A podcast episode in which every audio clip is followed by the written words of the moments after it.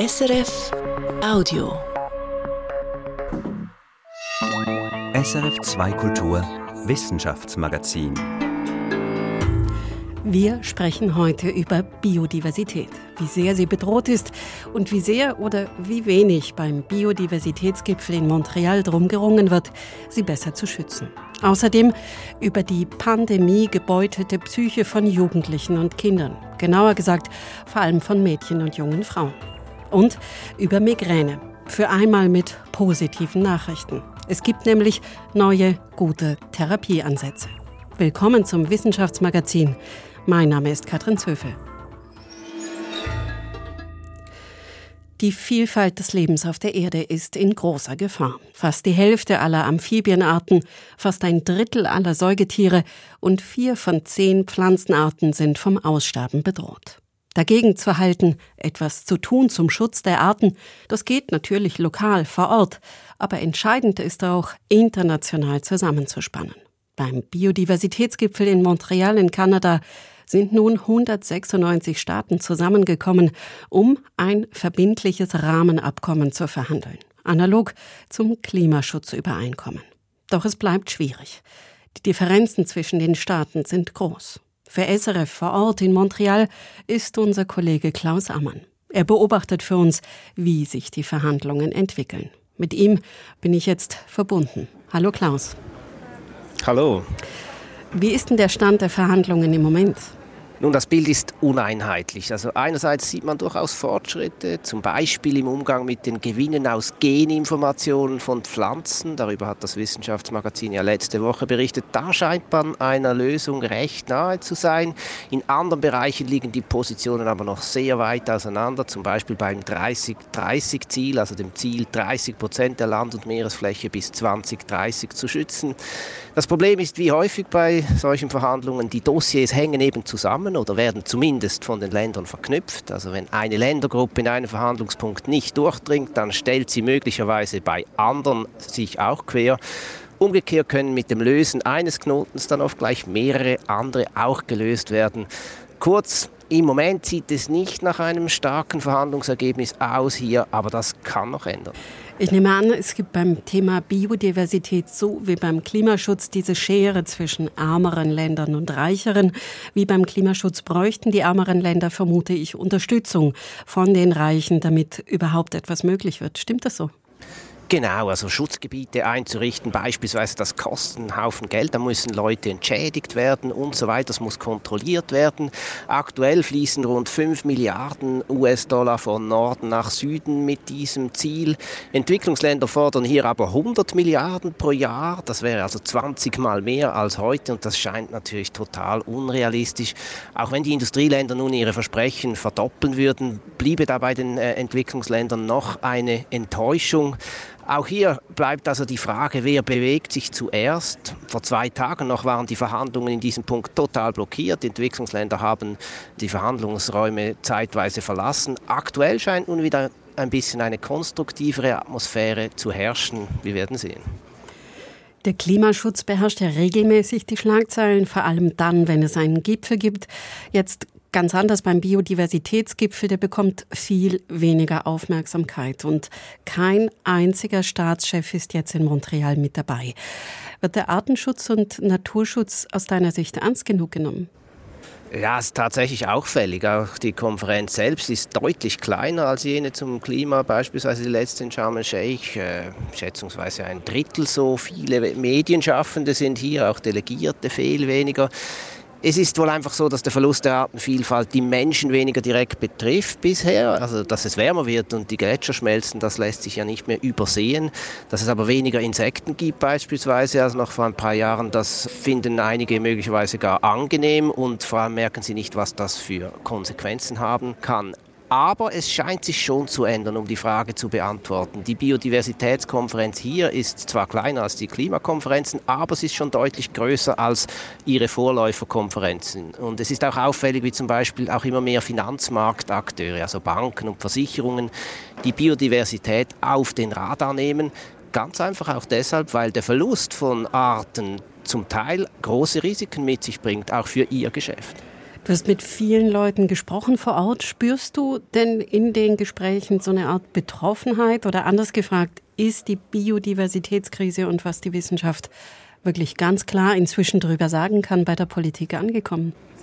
Ja, ich denke schon. Die große Mehrheit hat das begriffen, nimmt das Problem ernst. Alle geben an, schnell viel unternehmen zu wollen um die Biodiversität zu retten oder den Verlust zu stoppen. Aber es gibt natürlich dann ganz unterschiedliche Vorstellungen, wie das geschehen soll. Ich habe zum Beispiel äh, Verhandlungen zugehört zur Frage, wie Unternehmen verpflichtet werden sollen, die Auswirkungen ihres Tuns auf die Biodiversität zu messen und transparent zu machen.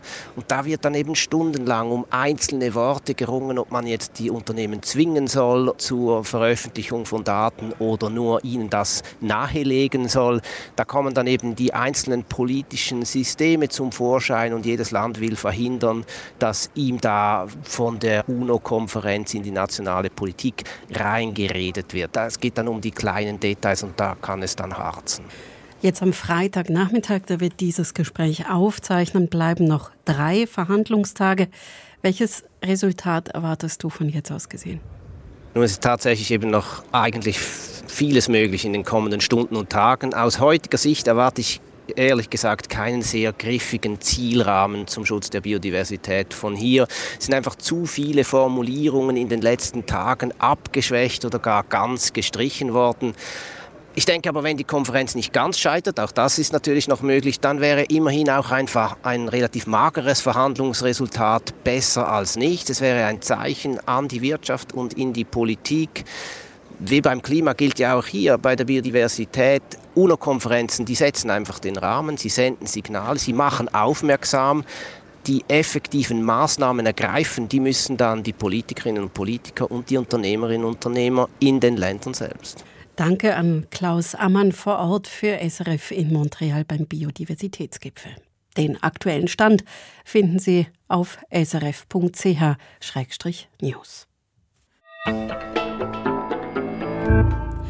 So, bei mir im Studio ist jetzt Felicitas Erzinger. Felicitas, du hast diese Woche die Meldungen aus der Wissenschaft für uns verfolgt und ein paar für uns ausgewählt. Und wir bleiben gerade beim Thema Biodiversität. Genau, Forscher aus der Schweiz haben nämlich untersucht, wie sich die Verbreitung von knapp 400 Insektenarten in den letzten 40 Jahren verändert hat, also seit 1980. Und zwar von Libellen, von Tagfaltern und von Heuschrecken. Und das Resultat, das lässt aufhorchen. Viele Arten gingen zurück, doch etwa gleich viele konnten ihren Lebensraum auch vergrößern. Das klingt deutlich positiver als die Nachrichten zum Thema Insekten der letzten Jahre. Ist das schon so eine Art Entwarnungssignal in Sachen Insektensterben? Nein, das auf keinen Fall. Denn wie verbreitet Arten sind, das sagt noch nichts über ihre Biomasse aus, also die Zahl der Insekten insgesamt. Anders als die sogenannte Krefelder Studie, die vor einigen Jahren ja für Aufsehen sorgte, kann die Studie aus der Schweiz also nicht sagen, ob heute insgesamt weniger Insekten herumschwirren oder nicht. Sie zeigt aber ganz deutlich, dass sich die Zusammensetzung der Arten stark verändert hat. Erzähl. Generell sind Arten, die es gerne kalt haben, seltener geworden und die Wärmeliebenden eher häufiger. Hauptmotor hier ist die Klimaerwärmung. Das ist jetzt per se nicht so erstaunlich. Dass der Effekt des Klimawandels über die letzten 40 Jahre so stark war, hat die Studienautoren aber dennoch sehr überrascht. 40 Jahre sind ein langer Zeitraum. Ist das denn lang genug, um die Entwicklung insgesamt zu verstehen und einschätzen zu können? Ja, da sprichst du einen Schwachpunkt der Studie an. Ein großer Teil des Biodiversitätsverlustes, der passierte nämlich in den 30 Jahren davor, also etwa zwischen 1950 und 1980. Der Startpunkt der aktuellen Studie ist also sicher nicht ideal. Das sagte mir auch der Hauptautor der Studie am Telefon. Aber erst ab 1980, da lagen genügend Beobachtungsdaten vor. Ähnliches, das gilt auch für die untersuchten Arten. Das sind nämlich alles solche, für die sich viele Leute interessieren. Darum gibt es da gute Daten. Insgesamt machen sie aber nur einen Bruchteil aller Insektenarten in der Schweiz aus. Die Studie die zeichnet also kein vollständiges Bild und eben auch die Frage, wie stark das Insektensterben hierzulande ist, die lässt sie offen. In deiner nächsten Meldung geht es um einen Meilenstein bei der Kernfusion, den das amerikanische Energiedepartement diese Woche verkündet hat. Was genau ist da geglückt? Erstmals überhaupt ist es gelungen, bei einer Fusionsreaktion mehr Energie herauszuholen, als man hineingesteckt hat. Dazu muss man wissen, wie so eine Reaktion funktioniert, nämlich durch das Verschmelzen von Atomkernen. Und das passiert aber nicht spontan. Man muss die Atomkerne quasi dazu zwingen und das braucht eben sehr viel Energie. Bisher war das immer mehr, als man nachher rausbekam. Diesmal ist es anders. Das klingt jetzt aber schon nach einem Schritt nach vorn, nach einem Meilenstein. Ja, schon, aber das Ganze hat einen entscheidenden Haken. Wenn man sich jetzt nämlich anschaut, wie viel Energie man in die gesamte Versuchsanlage reinstecken muss, damit sie läuft, dann ist die Energiebilanz immer noch negativ. Was bedeutet das jetzt für die Kernfusionstechnik insgesamt? Erst einmal, dass man von einem in der Praxis funktionierenden Reaktor immer noch sehr, sehr weit entfernt ist.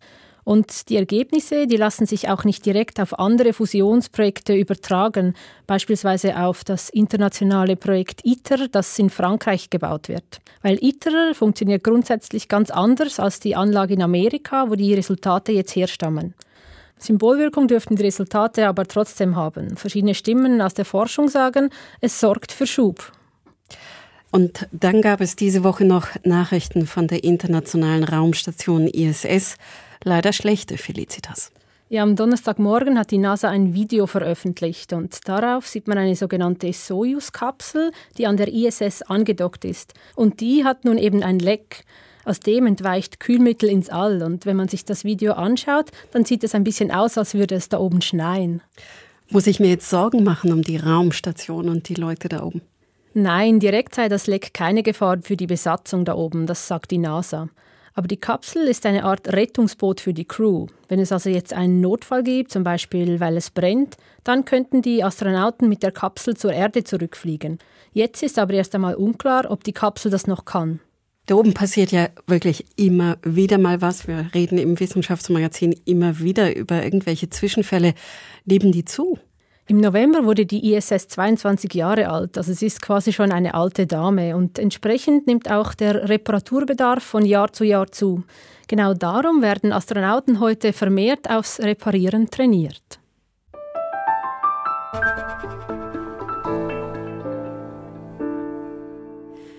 Die Corona-Pandemie hat Folgen auf vielen Ebenen. Wie stark sie die Psyche von Kindern und Jugendlichen belastet hat, dazu hat das Bundesamt für Statistik nun Zahlen vorgelegt. Sie bestätigen, was Fachleute schon zu Beginn der Pandemie befürchtet und über die Zeit beobachtet haben. Die Zahl junger Menschen mit psychischen Problemen ist sprunghaft gestiegen. Das schlägt sich deutlich in der Zahl stationärer Klinikaufenthalte nieder. 26 Prozent mehr bei Mädchen und jungen Frauen zwischen 10 und 24 Jahren und 6 Prozent mehr bei jungen und jungen Männern, wenn man die Jahre 2020 und 2021 miteinander vergleicht. Die jungen Menschen wurden wegen Depressionen, Ängsten, Suizidversuchen oder Selbstverletzungen in Kliniken eingewiesen. Meine Kollegin Katharina Boxler hat für diese Sendung über diese Entwicklung mit Kerstin von Plessen gesprochen. Sie ist Leiterin der Kinder- und Jugendpsychiatrie am Universitätsspital in Lausanne, dem SCHÜV. Ihre erste Frage an die Expertin war, warum hat die Pandemie vor allem junge weibliche Menschen so stark belastet? Also wir haben ja die Situation, dass Jugendliche häufig anfälliger, vulnerabler sind als Erwachsene und dass äh, Mädchen und junge Frauen häufig sensibel reagieren und dass eben in dieser Zeit, wo die Strukturen, ich würde sagen, auseinandergefallen sind, teilweise wirklich auch schwierige Maßnahmen eingesetzt wurden, diese Gruppe generell einfach mehr gelitten hat. Denn äh, wir wissen, dass Jugendliche einfach mehr auch von sozialen Kontakten abhängig sind. Sie sind abhängig von Erwachsenen, die ihnen zuhören und Erwachsene, die sich auf sie konzentrieren können und ähm, nicht die ganze Zeit mit sich selbst beschäftigt sind, nicht die ganze Zeit mit äußeren Faktoren beschäftigt sind. Und jetzt ist es so, dass man verschieden darauf reagieren kann. Wir haben zu Anfang der Pandemie auch beschrieben, dass wir mehr aggressives Verhalten beispielsweise bei den Buben gesehen haben.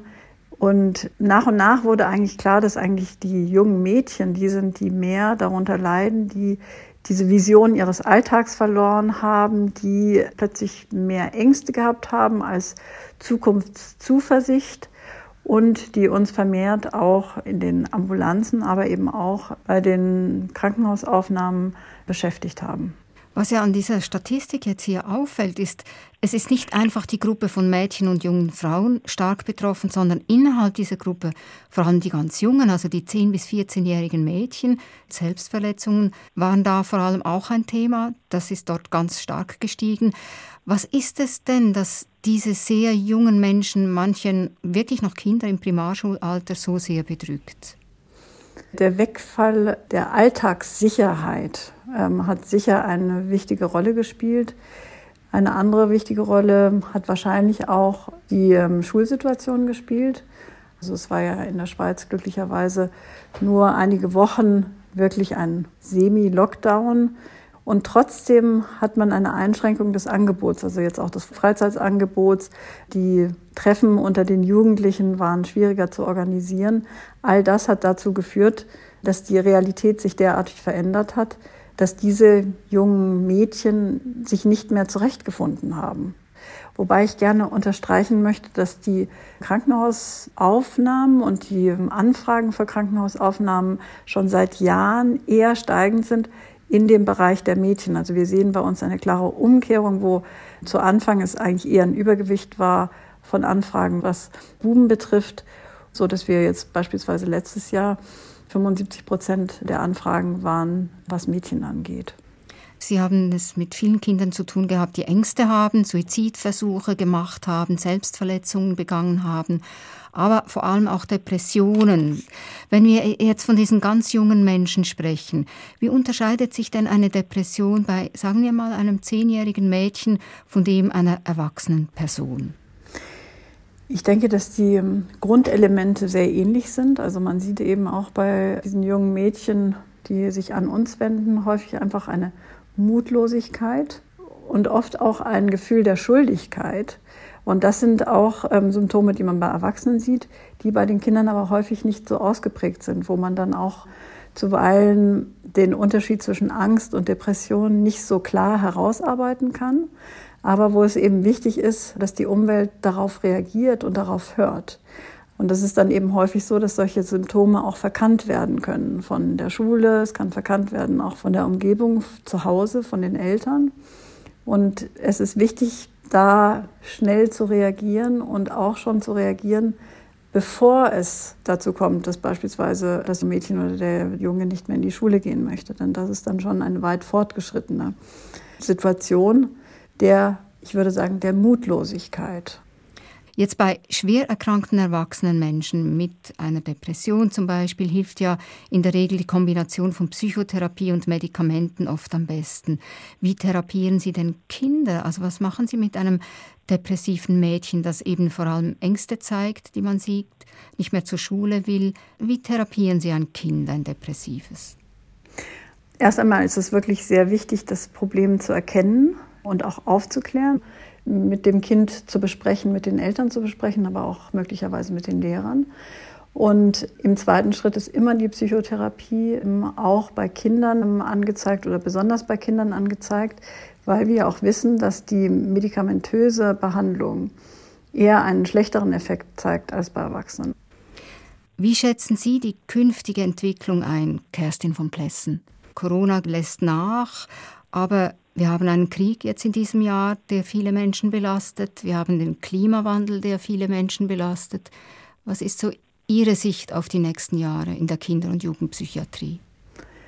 Ich denke, erstmal, was wichtig ist, was man auch vielleicht noch beachten muss, ist, dass wir durch Corona natürlich auch eine Entstigmatisierung von psychischen Problemen erlebt haben, was etwas sehr Positives ist wo ähm, sicherlich Mädchen auch eher reagiert haben, weil sie eher auch bereit sind zu teilen, ihre Sorgen und auch eher Hilfe zu suchen und anzunehmen.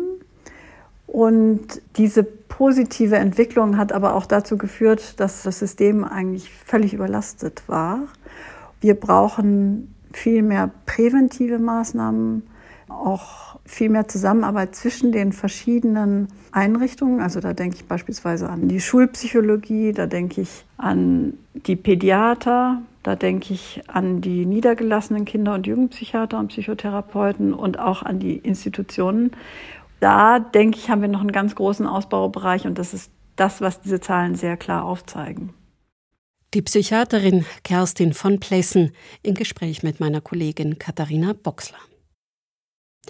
Eine Migräneattacke kann Menschen regelrecht umhauen. Plötzliches Kopfweh plus oft noch andere unschöne Symptome. Wer Migräne durchlebt, der sehnt sich nach Linderung. Die Therapie von Migräne verändert sich zurzeit stark. Deshalb haben die zuständigen Fachgesellschaften jetzt eine neue Leitlinie geschrieben, die vorzeichnet, wie Patienten in Zukunft zu behandeln sind. Wissenschaftsreporter Joachim Budde hat für uns zusammengetragen, was es an Neuem zu Therapie und Vorbeugung zu sagen gibt. Menschen, die unter Migräne leiden, klagen über extrem starke, pochende Kopfschmerzen, gepaart mit Übelkeit, Reizempfindlichkeit, starkem Unwohlsein. Vom Schmerz ist oft eine Seite des Gehirns stärker betroffen als die andere, und er kommt plötzlich und unerwartet. Christoph Schankin ist Neurologe am Inselspital in Bern und leitet die universitäre Kopfschmerzsprechstunde. In dem Moment glauben wir, gehen bestimmte Filterfunktionen in eine Funktionsstörung hinein. Das heißt, man bemerkt Dinge, die man sonst nicht bemerken würde, wie zum Beispiel man spürt die Hirnhäute als Kopfschmerz, Licht, das ins Auge fällt, wird als zu hell wahrgenommen. Normale Töne werden als zu laut wahrgenommen. Das Magen-Darm-System wird als Übelkeit wahrgenommen, obwohl eigentlich das Licht natürlich nicht heller ist als außerhalb der Attacke. Welche Mechanismen im Körper genau dahinter stecken, ist noch nicht richtig verstanden.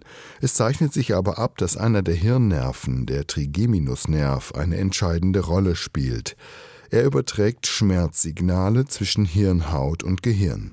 Diese Übertragung läuft über Botenstoffe. Schon länger bekannt ist, dass der Botenstoff Serotonin hier zentral ist.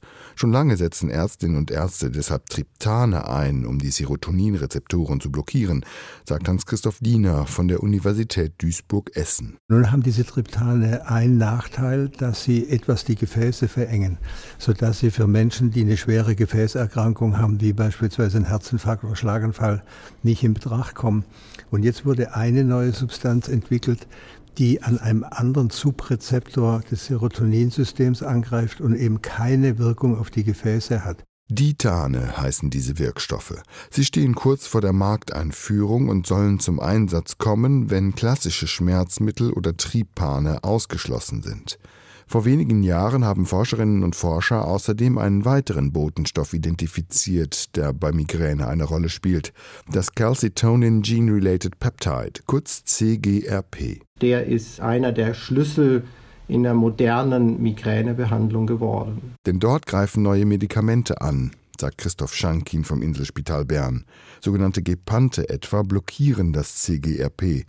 In der Schweiz kommen diese zwar noch nicht zum Einsatz, weil die Zulassung noch läuft, aber die Vorbeugung verbessern die Erkenntnisse über das CGRP-System schon jetzt. Besonders relevant ist das für Menschen, die sehr häufig Migräneattacken erleben.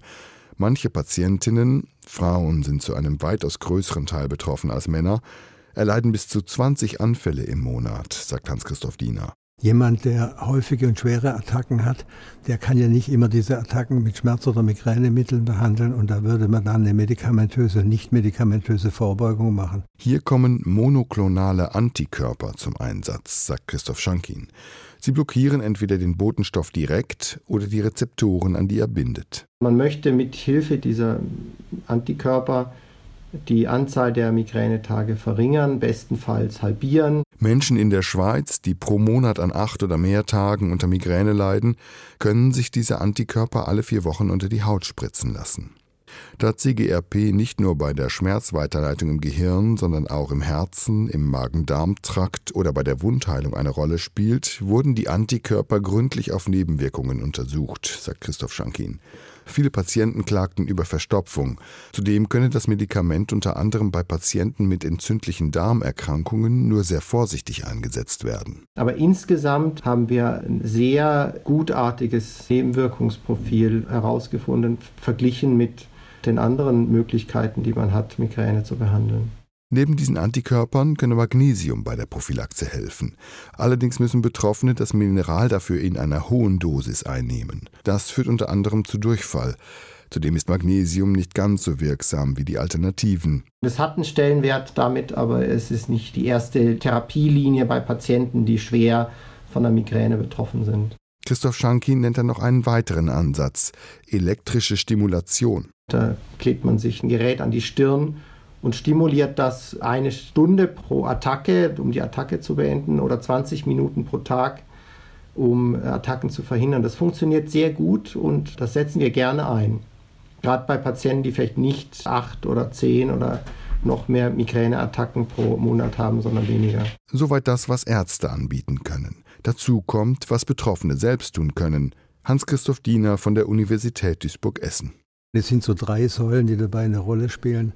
Das eine ist Bewegung, Ausdauer, Sport, Fitness, was eine vorbeugende Wirkung hat. Und hier kann man fast sagen, es ist fast egal, was man macht. Es wirkt. Das zweite sind Entspannungsverfahren jeder Form. Und der dritte wichtige Baustein ist Stressbewältigung. Migräne ist eine häufige Krankheit. Geschätzt 10 bis 15 Prozent der Schweizerinnen und Schweizer leiden darunter. Nur ein Bruchteil davon bekomme die richtige Therapie, sagt Christoph Schankin. Wenn man sich das anguckt, wer alles eine Migräne-spezifische Therapie bekommt, dann sind das viel, viel weniger. Und man könnte sehr vielen Migränepatienten mit einfachen Mitteln sehr gut weiterhelfen, wenn man die Diagnose stellen würde. Hausärzte müssten besser auf die einschlägigen Anzeichen achten und Migräne besser behandeln. Und auch Apothekerinnen und Apotheker könnten mit ein paar gezielten Fragen Betroffene in die richtige Richtung lenken. Und wenn man das machen würde, könnte man, glaube ich, einen sehr großen Teil der Migränepatienten sehr, sehr früh auch gut helfen. Ohne Diagnosestellung nützen auch die besten Therapieansätze wenig. Ein Beitrag von Joachim Budde. So viel für diesmal von uns aus der SRF Wissenschaftsredaktion. Wir freuen uns übrigens immer, wenn Sie sich bei uns melden. Per Mail zum Beispiel an wissenschaft.srf.ch oder an 079 878 6404. Die redaktionelle Verantwortung für diese Sendung hat Katharina Boxler und mein Name ist Katrin Zöfel. Das war ein Podcast von SRF.